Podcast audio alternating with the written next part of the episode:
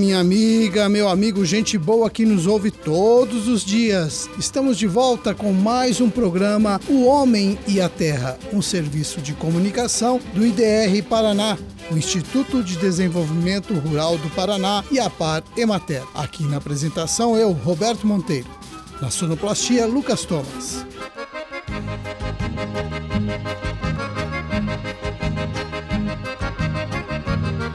Hoje é quarta-feira, dia 17 de janeiro de 2024, lua nova e dia de Santo Antão. Hoje também é o dia dos Tribunais de Contas do Brasil, tribunais que fiscalizam a aplicação dos recursos públicos no país.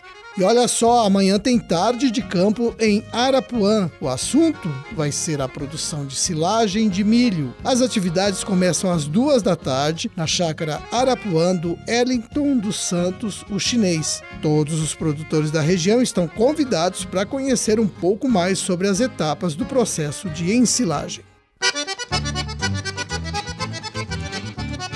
A citricultura ocupa uma área de aproximadamente 29.200 hectares no Paraná. E, de acordo com a Secretaria da Agricultura, a laranja é cultivada em 20.700 hectares. As tangerinas e a lima ácida Tahiti ocupam uma área menor. A atividade dá trabalho e renda para muitas famílias. É por isso que as notícias de casos de greening deixam todo mundo preocupado. Toda essa cadeia de produção produção está em risco se a doença se instalar nos pomares paranaenses. Por isso, é importante que todo produtor de citros fique alerta e faça vistorias frequentes no seu pomar. Ao menor sinal do greening, a planta tem que ser examinada e, se o caso for confirmado, a planta tem que ser eliminada.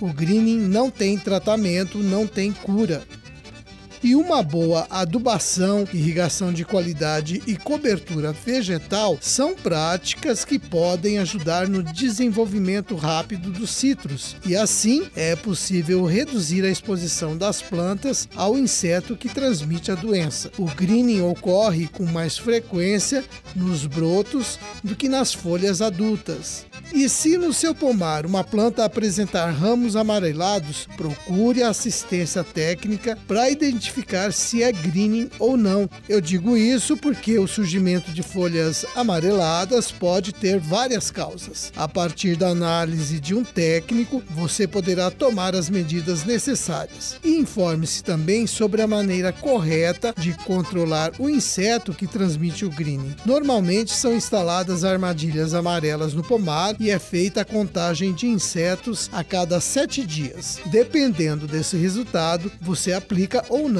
o produto recomendado para combater o inseto. Na dúvida, converse com o técnico da sua cooperativa ou do IDR Paraná.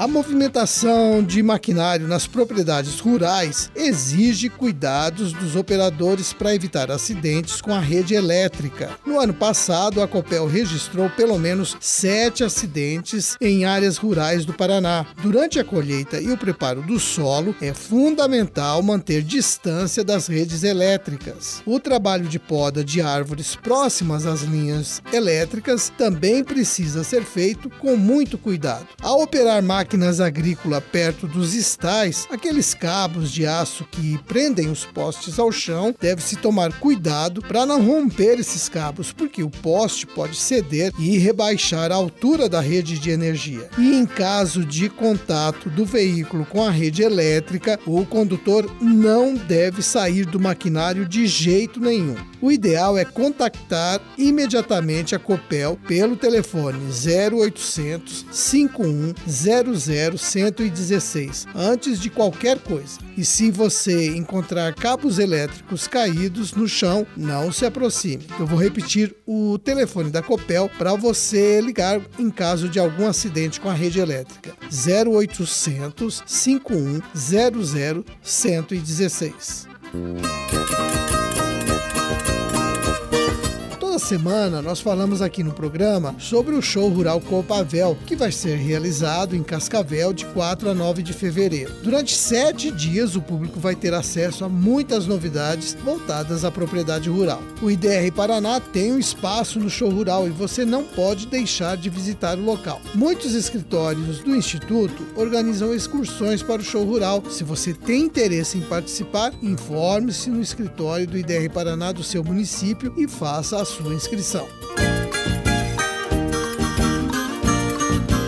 Quem tem na propriedade cavalos, burros, mulas ou até mesmo vacas de leite tem que reparar se está tudo bem com os cascos dos animais. Às vezes o bicho machuca o pé e aí o problema vai se agravando, infecciona, olha, vira um problemão. É como se você aí está me ouvindo tivesse uma unha encravada, inflamada, não incomoda? Não dói? Então, com os animais é a mesma coisa. Problemas nos cascos prejudicam a forma como o animal vai andar, podem causar desvios na coluna e até prejudicar a alimentação do animal. E nesses casos, o melhor é procurar um profissional que tem experiência com a contenção de cascos dos animais. Ele poderá fazer o tratamento que precisa e evitar o sofrimento do bicho.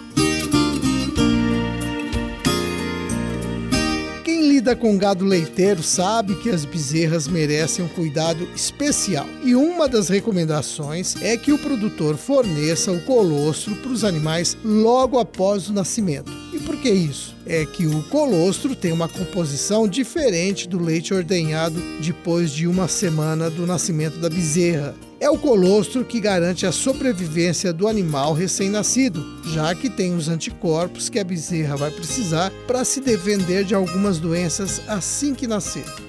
A quantidade de colostro necessária para cada bezerra vai depender da raça e do peso corporal do animal. O recomendado é que bezerras de raças de grande porte, como holandesa e pardo suíça, se alimentem com pelo menos 10 quilos de colostro nas primeiras 12 horas depois do nascimento. Já os animais de raças de menor porte, como Jersey, o volume cai para 8 litros. A primeira mamada de colostro deve acontecer logo após o nascimento. E se o animal tiver dificuldade para mamar, o produtor pode até ajudar. Depois desse período inicial, o colostro deve ser dado para a bezerra pelo menos até o terceiro dia após o nascimento. Quando o animal não toma o colostro, pode apresentar redução no ganho de peso diário, atraso na idade do primeiro parto e redução da produção de leite e gordura na primeira lactação. Daí a importância de se dar o colostro para os animais.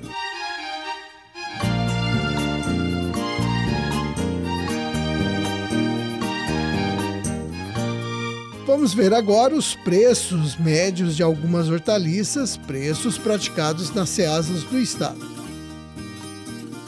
Começando pela ceasa de Curitiba, abóbora cabotiá graúda, R$ 45,00 a saca de 20 quilos. Berinjela extra, caixa de 12 quilos, R$ 45,00. Ervilha torta, produzida no Paraná, caixa de 12 quilos, R$ 250,00. Tomate saladete extra, caixa de 20 quilos, R$ 130,00. Agora os preços médios da Ceasa de Maringá. Abobrinha verde extra, R$ 60,00 a caixa de 20 quilos. Vagem macarrão, R$ 150,00 a caixa de 15 quilos. Mandioca de primeira, R$ 45,00 a caixa de 20 quilos. Batata doce roxa, R$ 60,00 a caixa de 20 quilos. E R$ 115,00 a batata doce branca. Ceasa de Foz do Iguaçu, Chuchu Extra, R$ 65,00 a caixa de 20 quilos. Giló, R$ 120,00 a caixa de 16 quilos. Pimentão verde extra, caixa de 12 quilos, R$ 60,00. E o vermelho, R$ 115,00 a caixa. Cenoura extra, caixa de 20 quilos, R$ 100. Esses então foram os preços médios das hortaliças verificados ontem nas ceasas do estado.